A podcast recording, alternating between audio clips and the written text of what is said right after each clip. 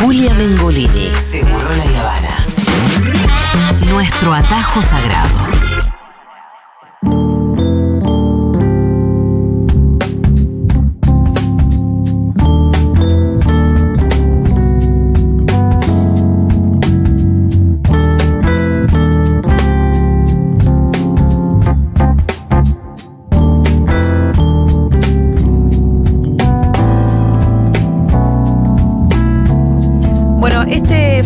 Miércoles de mucha efusividad, mucha emoción, de anuncios importantísimos para esta radio. Euforia, fervor. Euf- Euforia, fervor, todas esas palabras muy lindas.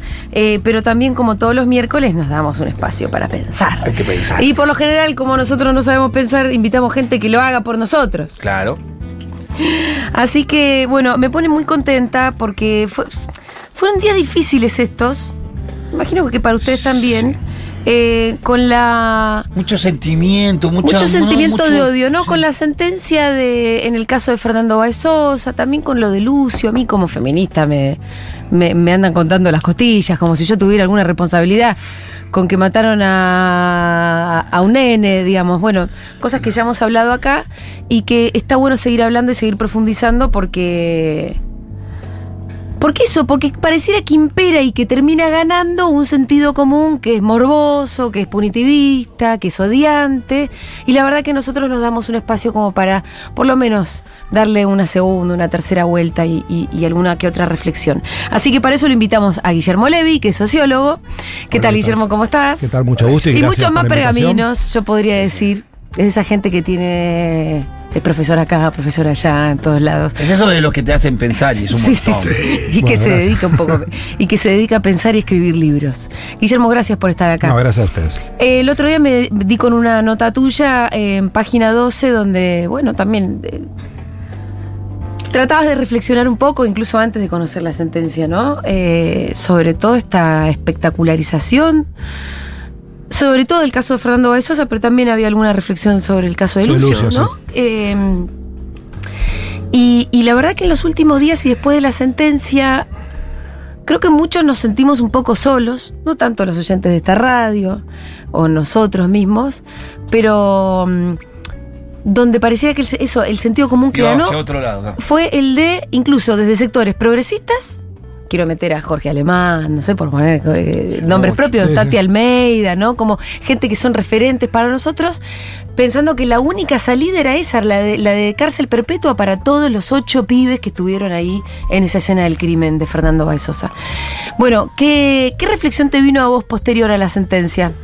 Eh, la verdad que lo que no hubo es alegría en mí. ¿no? Yo Sí. la, la- la miré, justo estaba en una roticería y estaba comprando el, el almuerzo y veía un montón de gente que estaba ahí a los gritos. eh, Festejando, celebrando. ¿Festejando? Como si fuera o- un gol. No, festejando o también eh, criticando las, las no perpetuas. Porque faltaron tres perpetuos, Sí. ¿no? Eh, ningún tipo de reflexión sobre eso y la verdad que no. Y voy a decir algo capaz Sí, que como con una sensación de que 15 años no fueran nada. 15 años para un pibe de 20 años. Sí, sí, ¿no? ¿Viste? Porque algunos dicen, no, bueno, pero, pero- pero 15 años. 15 años es un montón. Capaz Sí, sí, que sí. 15 para quien estuvo encerrado, 15 años es un montón. Sí, sí. No es poco, ¿eh? Es menos digo de lo nada que- más. Después es otro tema si se lo merece, no se lo merece. Digo, no es poco, nada es menos más. de lo que pasó Videla en Cana. Pero sí, mucho Claro, menos. Mucho hablábamos hacíamos de- esa cuenta. de- Mucho del menos. tiempo de Videla y Mucho menos, sí. creo que fueron 11 años y poco. Sí, sí, sí. Mm, Entonces, No, y, y lo que decía es, a mí me generó cuando, Mm. cuando Thompson se cae, se desmaya, ¿no? Y la verdad que yo me generó tristeza, Sí. independi- independientemente que no discuto la condena a perpetua a Thompson, porque la cuestión técnica, que la podemos discutir también, yo creo que hay una incidencia de los medios en el tema de la, de la premeditación, Sí. que me parece que es muy difícil de comprobar eso, y a mí me parece que hubo presión de los medios, pero uno, en temas técnicos que la mayoría de la gente opina, dice condenas ejemplares. Que las condenas no son ejemplares, las condenas son por delitos concretos. No existen las condenas ejemplares, son para el nazismo. No, son, no existen las condenas ejemplares de fusilamiento, que es una condena ejemplar. Entonces, toda una sociedad detrás de eso, y yo también muy embroncado con cierto progresismo que me parece temeroso. Sí. Más que, que, que pensó otra cosa, sino temeroso a ir en contra de un Sí, clima. pero- a mí me dio mucha tristeza también los pibes estos, porque arruinaron la vida de Fernando y se arruinaron Sí. la vida de ellos también, Sí, ¿no? sí. Y, Y eso nos tiene que llevar a pensar un poco, ¿no? Y son pibes de 20 años que van a salir a los 50 y pico de años de la, de, Sí. de la cárcel, ¿no? Sí. Entonces digo, ¿cómo puede ser que eso no genere ningún. O sea, empatía me genera, no me genera empatía a ellos, ni me genera empatía a lo Y que hicieron. compasión, por cierta compasión, Sí, ¿no? sí. Porque no dejan de ser pibes que están a 2, 3 años de estar en la inimputabilidad, o sea, podrían haber tenido 17 y no 18 exacto. alguno. Sí, yo hablaba el otro día con Fede y pensaba en eh, cómo el Código Penal, eh, bueno, además de tener un montón de errores, eh, ¿no? De escala también, porque Sí. el problema de la inflación penal, que, que, que empezó sobre todo con las leyes Bloomberg, por lo menos en la última etapa, eh, hace que todo quede fuera de escala, porque vos decís, che, a estos pibes le dan la misma condena que le dieron a un genocida. Eh, ¿qué- ¿Qué te queda para delitos peores? ¿Qué te queda para alguien que mató a más gente? ¿Qué te queda para...? Em, pero además de eso, no hay ninguna progresividad, ¿no? Porque vos a los 18 ya sos mayor, te cabe... Te cabe todo. Te cabe todo, el- Sí, sí, sí. todo el peso del Código Penal y desde los 18 años en realidad otro. Cosa que está bien, ¿no? Diferenciar, hay, hay toda una discusión. O- obviamente que no, si sos eh, un niño no te puede caer el mismo peso de la ley, pero de repente a los 18 también es muy tajante. Sí, sí, un día cumplís años y. Sí, eh, un día cumpliste años y ya te cae todo el peso de la ley. Absoluto, Absolutamente. absoluto. Sí, sí, sí, sí. Una cadena perpetua, es decir, listo, para toda la vida. Y hay algo que dice Claudia Cesaroni que es interesante, ¿no? El problema también de la perpetua es que ¿para qué vas a ser mejor persona? ¿Para qué vas a querer estudiar en la cárcel? ¿Para qué? No. ¿Para qué te vas a querer portar bien? Si en realidad no vas a poder salir nunca. No, es que tendría que estar pensado eso también, de, Sí. la, edad, de la edad de la perpetua, ¿no? No es lo mismo que a los Claro. 55 años, a Claro. que tengo yo, digo que a los 18, Sí. 19, 20 años. Sí, en la, en la condena Claro. debería estar también contemplado el lugar donde va a cumplir la condena. ¿no? Claro. Porque la verdad que no es lo mismo cumplir una condena de prisión perpetua, en, yo qué sé, en los países nórdicos que tienen un nivel de vida excepcional que pagarla en la Argentina, que termina en Sierra Chica, con todo lo que eso implica. Sí. O, sea, o sea, ahí hay que hay un elemento que, ha- que, ha- que sumarle a la condena, porque no es solamente la privación de la libertad, sino vivir. cómo, ¿no? El cómo lo El cómo- el cómo- cómo lo vas a haces. pasar. Es muy loco porque en el morbo y la fantasía de algunas personas por ahí que compartían ahí en la fila de la roticería con vos, eh, la peor cárcel posible también era un, un elemento, ¿no? La idea de que, de que sufran vejaciones, violaciones, un montón de cosas en, la cárcel también como si con la Sí, condena no desconociendo que ahí hay un actor. Chicos, dejen dejemos perdón, hablar al invitado. Sí, sí, tenés razón, perdón. Tenés razón. Pero se los tengo que decir en voz alta. Sí, sí, está porque se empieza a dar manija esto, Guillermo. No, está bien, a mí me encanta también compartir esto. No, y- no, la idea es que conversemos, pero por No, ahí de pronto nos damos No. manija entre todos. A ver, eh, yo, yo te digo, la, la lógica de la espectacularidad también, ¿no? Como, como nos cuestionamos, digo, lo- las cosas con más rating estas dos semanas fueron la gala del Gran Hermano y la condena de los chicos. Sí. ¿No? Y me imagino la, la misma, la misma gente mirando lo mismo con pasiones diferentes. ¿no? Desde su casa, pidiendo sangre o pidiendo que se vaya tal de Gran Sí, Hermano, sí. con escalas diferentes, pero como que hay un formato que se va construyendo. El formato es el De la, mismo. de la misma manera, ¿no? Y a mí me molesta esta cosa de no poder discutir eso porque el clima es tan fuerte, digo que vuelvo al cierto progresismo, Sí. de no poder discutir eso de todo lo que viene, el contrabando ideológico que viene detrás de eso, como Mm. con lo de Lucio. Claro. El contrabando ideológico. Claro. Porque una cosa es la discusión penal, que es una discusión más acotada, porque vos decís, bueno, Thompson lo cagó a patada, lo mató y seguramente o una perpetua o muchos años tiene que tener los que filmaron, bueno, habría que ver, y ahí tenés que ser más especialista en derecho penal, que todos se vuelven como en el fútbol, Sí. especialistas de todo y no Claro. son todos. Yo, ahí lo que se me ocurre cuestionar un poquito es el tema de la premeditación, que me parece que es inducido por los medios, porque eso es medio difícil de demostrar. Pero más allá de la cuestión técnica, hay una cuestión social que no se pone en discusión, que estaría bueno que se ponga en discusión, ¿no? Estos chicos no se convirtieron, el- el- en enero del 2020 se convirtieron en asesinos, bueno, ¿qué pasa con esa violencia? Bueno, ya se habló mucho, pasa en Rappi, ¿qué pasa con los padres de la escuela? O sea, una mirada social. Cuando se pone toda la, la punitividad, en, en 8 no la querés poner en el resto y no te querés hacer las preguntas, como la teoría de los dos demonios. Si pensemos que lo que pasó en la Argentina en los 70 es un rollo ideológico entre guerrilleros y militares y no pasó nada más, bueno, no miramos empresarios, Nos no perdiendo periodistas, no una mirás clase media, social. no mirás el que dijo por algo será, todo eso no lo ves. ¿no? Entonces ahí no te importa. Entonces con esto lo mismo, toda la punitividad en estos ocho pibes, entonces nadie quiere mirar nada. Ahora, yo me he preguntado otra cosa. ¿Qué pasa si Fernando, en vez de haberle tirado un poco de, creo que cerveza en la camisa a uno de los chicos, le hubiese robado el celular? Claro. ¿Qué Eso lo, pasado ahí? lo decía ¿Cómo Fito el otro sido- día. ¿Cómo hubiese sido la mirada social sobre eso? distinta. Totalmente distinta. El ¿no? otro día Fito se acordaba la solución. eh, que en el 2017 mataron, porque por un 14, hincha- 2014. En el, do- perdón, 2014 2014. mataron a un tipo, David, no me acuerdo el apellido. Molín, Molín, no me acuerdo. eh, a patadas en el piso, es decir, la misma modalidad que mató a Fernando, pero era un grupo de gente que no se conocía entre sí, pues fue un linchamiento porque fue posterior al robo de una billetera. No hay un preso, ni uno. No, pero no solo eso. Yo he presenciado, creo que todos hemos presenciado situaciones de linchamiento cuando agarran a un pie chorro en la calle, que todos lo quieren cagar a patadas y aparece la policía como lo más progresista, Sí. tratando de detener a la gente. Digo, capaz que esa misma gente es la que pide las penas perpetuas. Sí. No, la misma gente que cuando es lo de Lucio dice, eh, que querés son tortilleras. No, lo mismo. Entonces vos tenés el mismo, el- con el mismo formato, tenés las mismas expresiones y vos tenés que poner a pensar un poquito ahí a qué, estamos, a qué le estamos dando fuego, a qué le estamos dando leña. Me interesó el concepto de contrabando ideológico, Me lo anoté y seguramente te lo robaré para próximos posteos. Eh, ¿Qué es lo que.? Porque con lo de Lucio queda más claro, ¿no? ¿Cuál es el, el contrabando ideológico? Es ir en contra de la propuesta feminista, básicamente, o también incluso el levodio. O no, plantear que los chicos tienen que ser criados solamente por parejas heterosexuales, porque mira lo que pasa y Sí. cuando un padre mata a su mujer y a, y a su hijo, que mucho más veces Sí. que en estos casos nadie discute las parejas Eh, heterosexuales. Exacto. Eh, exacto. Eh, pero ¿cuál es el contrabando ideológico eh, detrás de pedir la El perpetua punitivismo, Mm. el punitivismo y, el, Claro. y el construir una sociedad cada vez más sedienta de sangre, porque todo eso es, eh, es garpa para la derecha. Siempre es así, en Sí. todo el mundo. Es así, cuando la gente quiere más punitivismo, pues, precisa mucho más quién es el enemigo, eh, basta contra la abolición. O sea, acá el que no puede hablar es un zafaroni, ¿no? El que ponga algún matiz, digamos, bueno, qué sé yo, la cárcel acá, una sociedad que no discuta la cárcel, que quiera todas condenas perpetuas. Bueno, to- ese es el contrabando ideológico. A mí me gusta porque eh, usan garantismo como un insulto, ¿viste? ¡Vos sos Es que garantista! Código Penal es garantista. Claro, pero es que el ser garantista implica co- como respetar las garantías eh, que establece la No, Constitución. el Código Penal. Sí, sí, sí, Claro. sí.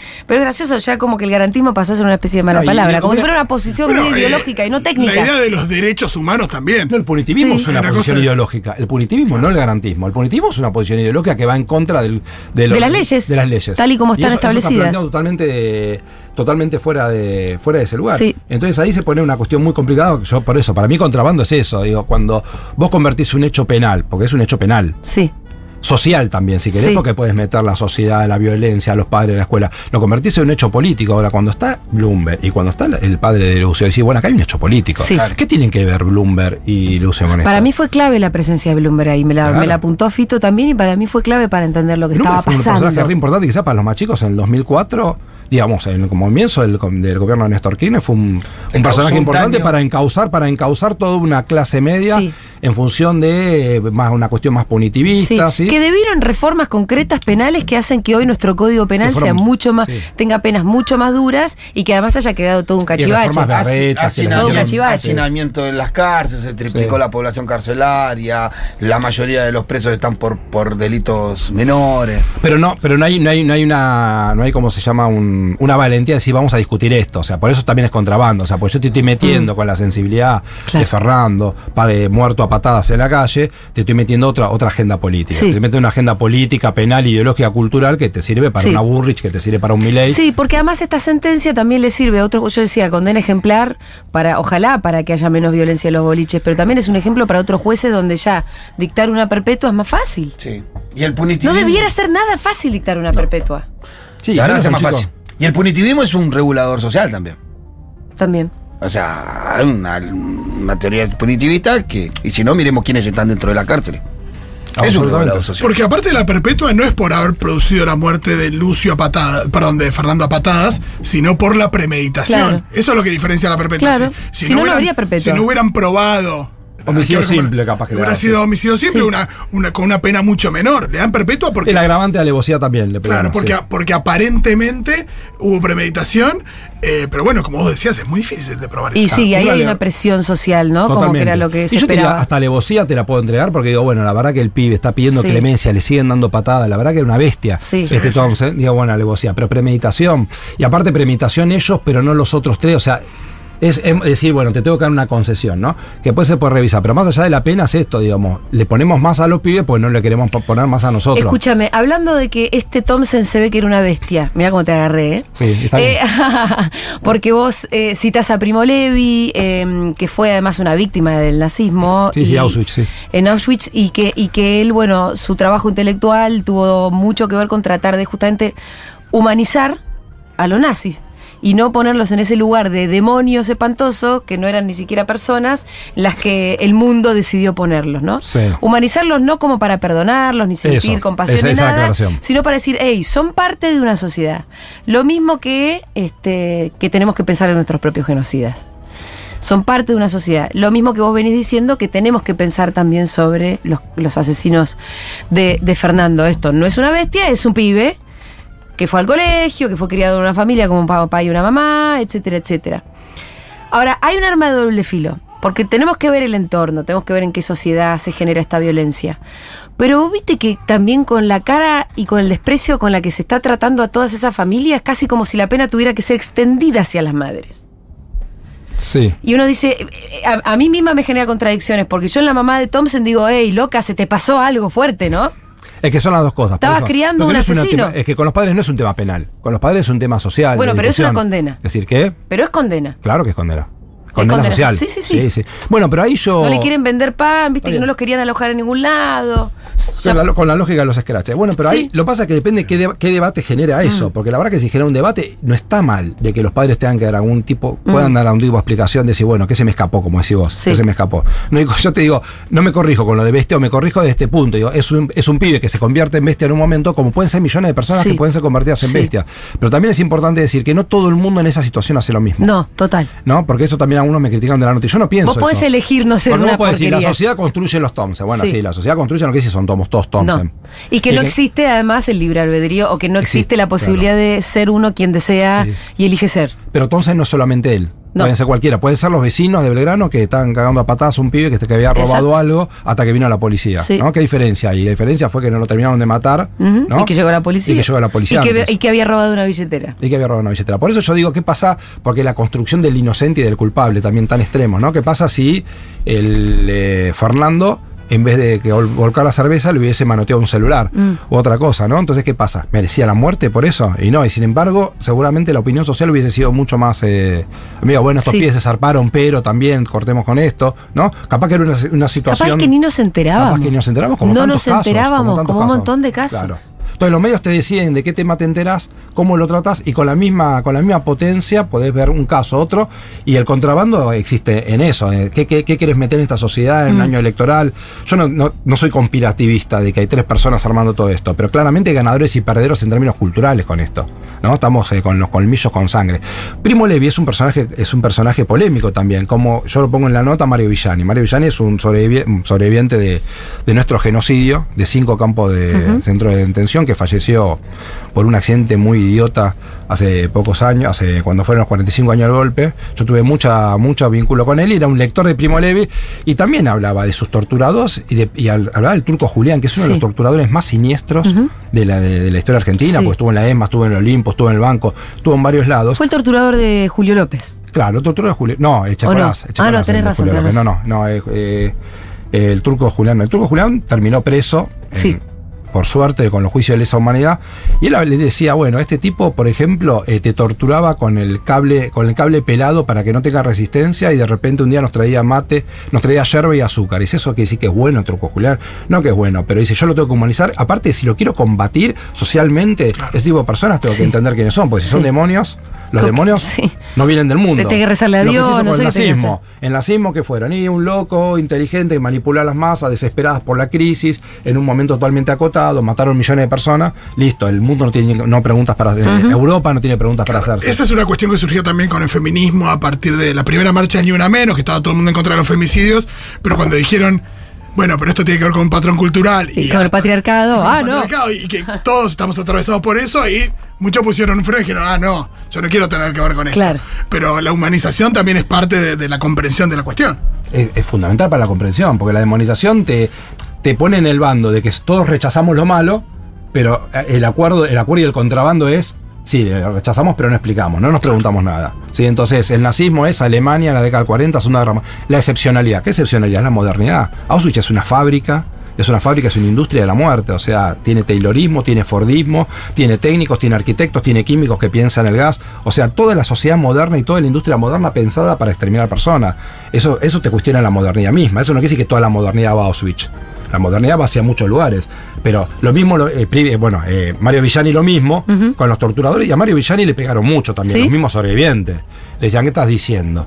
Eh, que son iguales que nosotros, ¿no? Estoy diciendo que no tienen que ser condenados, no, tienen que ser condenados, porque vos podés ir por esa línea a la Sí, no condena. sí, no, son- claro. Toda la sociedad produce torturadores, produce víctimas y victimarios. No, claro, pero sociedad es- es pasarse no un poco de- Por eso la discusión con los chicos tampoco no es solo penal, pero sí yo lo pongo en penal por el tema de la edad, porque yo digo, no puede ser lo mismo para los 50 años para No. 20. Tiene que haber una posibilidad de que ese pibe le pase algo.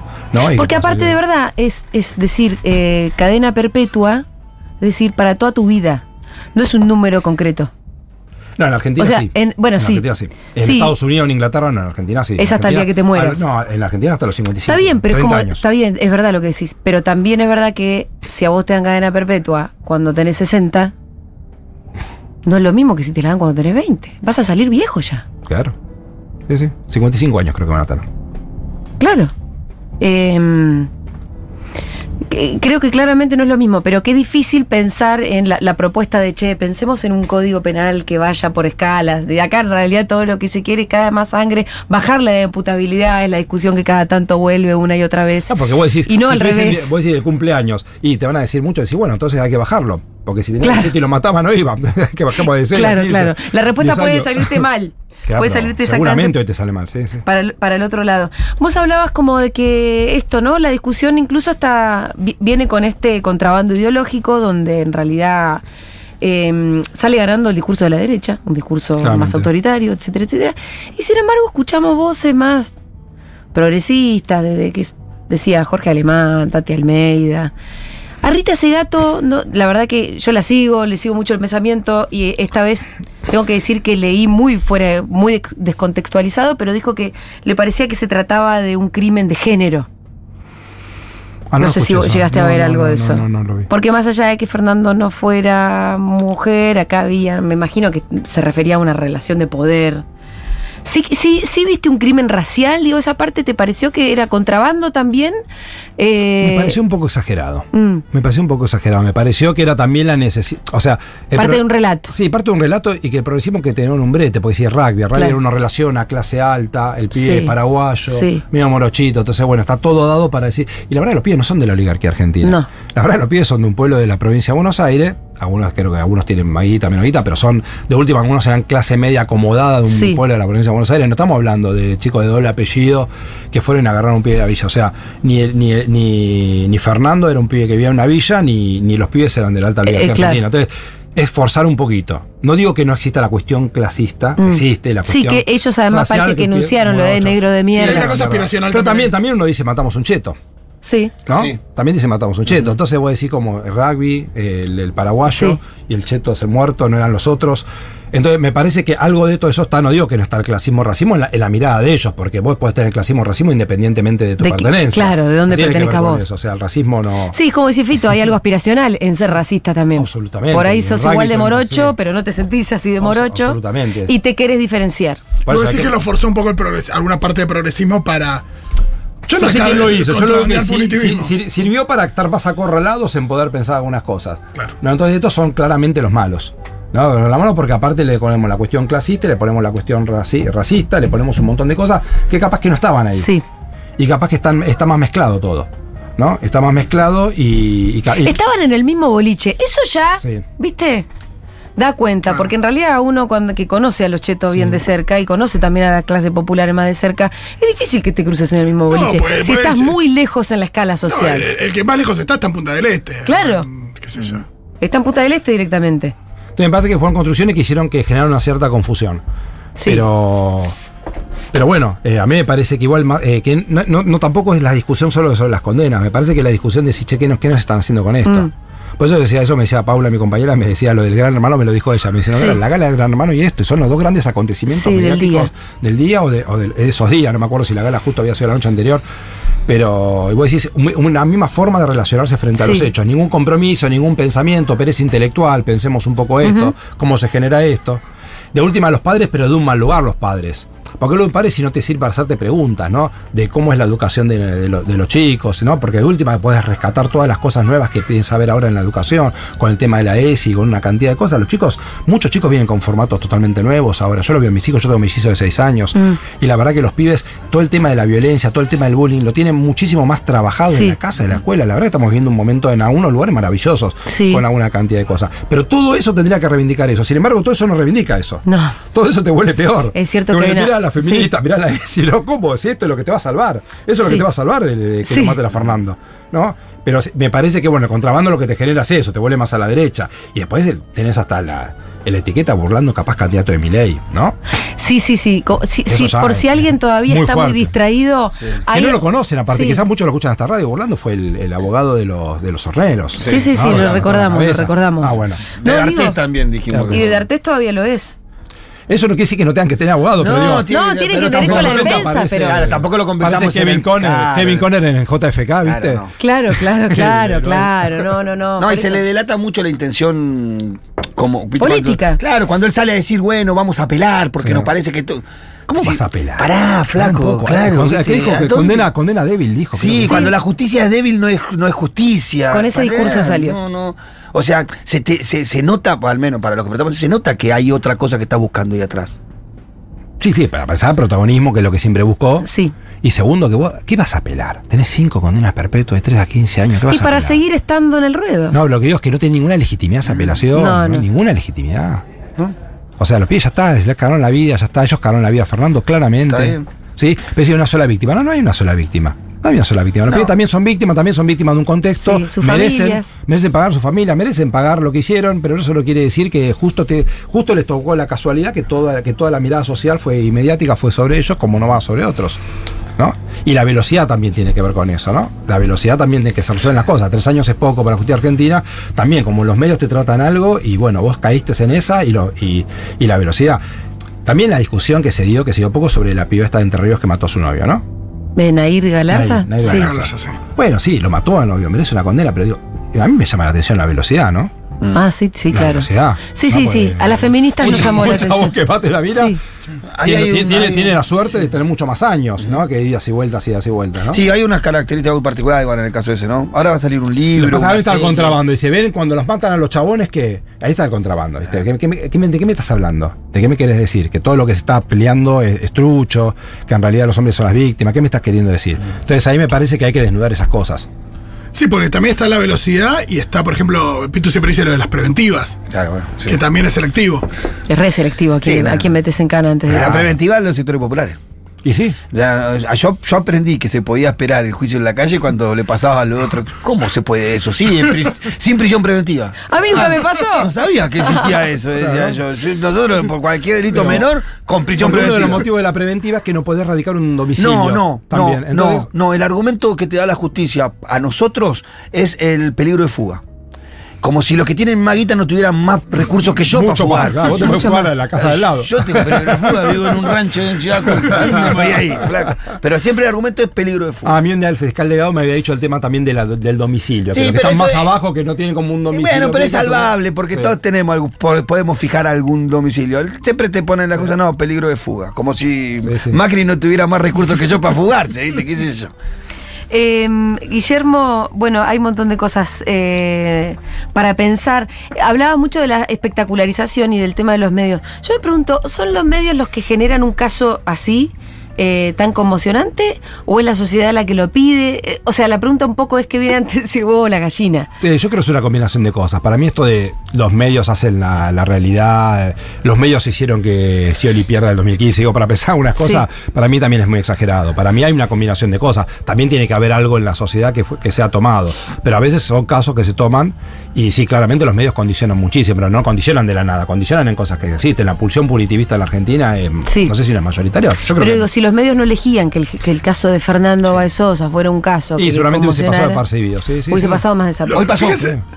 Anoche hubo un corso en Entre Ríos y hoy hubo, imágenes en un noticiero donde un grupo de rugby es también increíble. le pegan una patada en la cabeza a un pibe en el piso, ya tirado en el piso que ya le venían pegando, que vos decís, ¡fuah! Lo Y- mató. y O lo- sea, esto, aparte de si viven en un termo, porque uno no cree que eh, estas Al día siguiente puede pero llegar que a al día siguiente vuelva a pasar exactamente Claro. lo mismo. Bueno, pero no lo eligieron los medios como un hecho resonante. Bueno, ayer decían, hechos como lo que pasó con Fernando pasan mucho más seguido de lo que pensamos. Lo que pasa que no se ve mediáticamente, no tiene el impulso mediático. Que creo que tiene que ver con, en el caso de Fernando, las imágenes. Eh, fueron instantáneas. eh, eh, había imágenes muy claras de lo que Eso sí. pasó. Y Sí, lo sí. que tapó mediáticamente el asesinato de Fernando en 2020 fue la pandemia. O sea, ni más ni menos que la pandemia. Claro. Sí. O sea, a, a mitad de febrero, principio de marzo. Y sin embargo, 2020. pasada la pandemia, volvió, Volvió. con el juicio oral. Sí. Eh, bueno, estamos en un momento, vos también sos pensador, sos como especialista en genocidios, ¿no es cierto? Sí. Qué linda especialización. ¿Cómo fue que se te ocurrió decir, bueno, ¿Qué esto es lo que yo? por acá voy a ir? Voy a ir por acá. No sé si ser paisajista o ser especialista en genocidios. No, tampoco es, tampoco es así. O sea, la, la realidad que también tiene que ver con, con tratar de pensar un poco qué es lo que había pasado en la Argentina, la comparación con todo lo que había pasado en la CIMO, que también tiene que ver con historias personales de las personas con las que armamos todo ese trayecto. Y bueno, después armas un trayecto formativo que te permite abordar sociológicamente un montón de cosas y dar respuestas también que son respuestas políticas para la actualidad. No es porque eh, genocidio, o sea, especialista en genocidio. La verdad que a mí me- yo me siento incómodo en esa. Era un chiste igual, no te lo no te lo tomes mal. que, es una pregunta que, que, que mucha gente suele hacer, porque son las peores expresiones de, de la humanidad en términos Sí, la de- pregunta es de cómo se puede producir un genocidio. Claro. Y la verdad que te llegas a, llegas a las conclusiones de que es mucho más fácil de que uno cree. Eh, y que lo del nazismo fue la más fácil y que cuando los nazis decís matar a los judíos, eligen la opción más fácil de todas. La opción de todas las opciones que tenían no la tenían previamente elegida, eligen la más fácil. La más fácil por una cantidad de cosas, desde logísticas, políticas, geopolíticas y hasta culturales y sociales, de todo tipo. Entonces, eh, bueno, como una sociedad produce, y siempre bajo esta mirada primo liviana, diciendo no nos hagamos los boludos ni la boluda. O sea, o sea, la sociedad se morfó 30.000 personas, se morfó 30.000 desaparecidos también en la sociedad argentina. No toda la sociedad argentina, pero una buena parte Sí. de la sociedad argentina también. Entonces la pregunta siempre es a eso, no tanto la cuestión técnica de cómo se instrumenta, sino cómo es posible socialmente construirlo, avalarlo y el los relatos Sí. después que se construyen a posteriori también, que Hay- son parte de... Y además hay algo para entender de, de este tipo de atrocidades que en realidad eh, muchas veces no son un fin en sí mismo, son un medio Son para un otra medio, cosa, ¿no? Como nuestro genocidio de la última dictadura, en realidad era un plan económico que, que querían, que querían las clases dominantes eh, aplicar en nuestro país con las resistencias que ya conocemos y que entonces ahí la salida que encontraron fue la de, bueno, matemos una generación entera. Déjame contarte algo, Sí. Julia, chiquito. Eh, nosotros hicimos, con el equipo que trabajamos el tema de genocidio, hicimos muchísimas entrevistas a sobrevivientes de centros clandestinos de detención de la dictadura, como más de ciento y pico. Me hice bastante amigo de, Osvaldo Barro, le mando un saludo si está escuchando, sobreviviente de la ESMA, y que él contó una cosa que yo siempre le, le pido, le pido permiso, le pedí Sí. permiso en su momento, la cuento siempre, me pareció extraordinaria. Él, en el, creo que a principios de 1980, prisionero en la ESMA, charlando, porque muchos eran prisioneros de hace mucho tiempo y charlaban con los captores, con Juan Carlos del Cerro Arias Colores, otro que murió en cadena perpetua. Y un tipo que no fue, no terminó la secundaria, no fue a la universidad, no es que tenía una, como decís vos, bueno, esto es por un plan económico. No sé si Colores podía decir eso. Mm. Pero le dice, nosotros no estamos trabajando para ustedes, estamos trabajando para 20 años de paz social en la Argentina. Estamos trabajando para los que vienen. O sea, el tipo tuvo esa mirada estratégica, ¿no? Sin ningún tipo de, de- de haber pasado por una universidad. Tenía la mirada estratégica diciendo, no importa si te matamos a vos o no. Lo que estamos importando es que los pibes de 20 años no hagan política, que los pibes de 20 años nos- no les importen estas cosas. Sí. El tipo este color tenía esa lucidez. Y hay muchos testimonios de estos tipos que tenían esa lucidez de que algo estratégico estaban Entendían haciendo. que era una... Más una allá de decir, bueno, sí. esto es por el plan económico, esto no es solo por el plan Sí. económico, por otras cosas, hay como una mirada estratégica. Entonces ahí me- eso, eso me parece como muy fuerte. Entonces, lo mismo con estas cosas. Bueno, ¿cuál es lo estratégico que hay detrás de todo esto? Pero yo quería una cosita tomar sobre el tema de la responsabilidad. Yo soy docente en la universidad y en la media. Yo cuando le digo una cosa a un pibe tengo que pensar 20 veces qué le digo, cómo no le digo, porque están los padres, la escuela, mi responsabilidad como docente, aparte internamente, mi responsabilidad como docente, qué le digo, cómo le digo, más allá de cómo le hablo a un hijo. Ahora, los periodistas no tienen ningún tipo de No, responsabilidad de nada. Entonces, pues, eh, li- libertad de prensa, libertad de medio puede decir cualquier cosa. Mm. O sea, los periodistas pueden decir cualquier cosa. Pueden eh, tener un nivel de responsabilidad social de los efectos que producen y después no se hacen cargo de los efectos. No puede decir, bueno, eh, todavía no tronó el escarmiento, la violencia que yo cuando alguien mata patadas a un pibe chorro, bueno, ellos no se hacen cargo de lo que están produciendo. Pero yo he escuchado unas cosas tremendas, no es que me asombro porque nunca las escuché. Pero lo que digo es que no existe socialmente la necesidad de decir, che, pongamos algún límite. Pues yo le digo a un pibe en, en el colegio, le digo algo fuera de lugar, ¿sí? Y enseguida va a tronar el escarmiento sí, citando sí. a Perón. Serás eh, disciplinado. Sí, disciplinado. Y, y- y creo que está bien, en general está bien. No, y que, sea una, que haya una suerte de control sobre lo claro, que pero vos decís 20, en el aula. 20 pibes no habla. Ahora vos le hablas a millones de personas en medio, puedes decir cualquier cosa. Le digo, a mí me queda lo de condena ejemplar. Y digo, ¿qué carajo condena ejemplar? ¿Qué carajo condena ejemplar? ¿Quién explica? ¿Que, que un jurista explica condena ejemplar? No existe en el Código Penal las condenas ejemplares. o sea, si vos me decís, la discusión es si la condena sirve para que eso no se repita. Ha demostrado que bastante poco, igual yo creo que la impunidad es 10 veces peor. O sea, la justicia es, es bueno, o sea, que los genocidas terminen en prisión es muy bueno. O sea, el día de mañana quizá lo piensan dos veces. Digo, bueno, esto capaz que la zafamos los primeros años, pero después viene otro gobierno y, se, y cambia, digamos. Socialmente es como un piso, decir, bueno, no, no es cualquier cosa, hay cosas que se pagan y que está bien. Ahora, lo de ejemplar, ¿qué es ejemplar? ¿Por qué los pies tienen que pagar en su cuerpo la ejemplaridad de qué? O sea, ellos si se cometieron un delito tendrán que pagar por ese delito, lo que diga el Código Penal, nos parezca bien, ¿no? 20 años, 50 años, pero ninguna ejemplaridad. Entonces toda esta cosa de ¿Qué, qué estás tirando contra ellos? ¿Qué te estás sacando encima? ¿Qué mochilas te estás sacando cuando los querés matar a estos pibes? Cuando no te genera nada, que el pie se desmaya, cuando dices, ¿cómo no se va a desmayar? Le acaban de decir que va a estar preso. Va a estar preso toda su vida. Toda su vida. Sí, mismo 20 con la madre también que, que se ¿Eh? puso mal en ese momento. Es más, había unas notas, mira, justo lo que decías, eh, unas notas en algunos portales eh, relatando el- la puesta en escena supuestamente del desmayo. Eh, Como que había sido falso el desmayo. Como si no hubiera motivos para desmayarse Claro. realmente, ¿no? Pusieron No, a una meme. persona. Hay un que- meme del desmayo. Ya hay Sí, memes, por ¿verdad? todos lados. Bueno, y ahí entra lo de Gran Hermano, ¿no? La misma forma de consumirlo. Sí. Con memes. Generando memes. Es que el, la- la- la- el formato es el mismo, ¿eh? Sí. El formato del gran hermano y de mirar los juicios es exactamente el mismo. Eso es lo tremendo. Bueno, en C5N ayer a la tarde había una persona analizando los gestos. Sí, siempre lo ponen eso. Es, ¿viste? es una cosa de loco. No, pero aparte los gestos en un discurso de por- Cristina, Claro, porque reís, entonces pero- arrugó la ceja, entonces eso quiere decir que no, tan, tan, eh, tanto morbo. Es como decía necesario. todo se convierte en mercancía. Todo se convierte en mercancía. Entonces, bueno, tenés Claro. que llenar tiempo, tenés que dar rating, tenés que, el tipo tiene que elaborar, tiene que mostrar algo. El coso tenés que llenar, capaz que no tenés otras cosas, ¿no? Menos mal que el- la condena no ocurrió con la final de la Copa del Mundo. Bueno, ocurrió en otro momento. Pero lo que digo es que todo se convierte en mercancía. y Lo que digo es que nosotros tenemos la obligación de poner una, una mirada crítica de eso. Y bueno, y que te puteen. ¿Qué? ¿No estás de acuerdo con las condenas? Y no sé si no estoy de acuerdo. Capaz que no estoy tan de acuerdo con ese nivel de condena. Capaz que yo diría lo de burlando al revés. Demasiado duro, ¿no? Eh, pero me parece que uno tiene la obligación de poder decir esas cosas. De decir, bueno, ¿qué, qué, qué reflexión sacamos de esto? Pues si sacamos gente, si sacamos carnicero con los colmillos con sangre, con una sociedad más de eso, bueno, también vamos, vamos hacia el fascismo.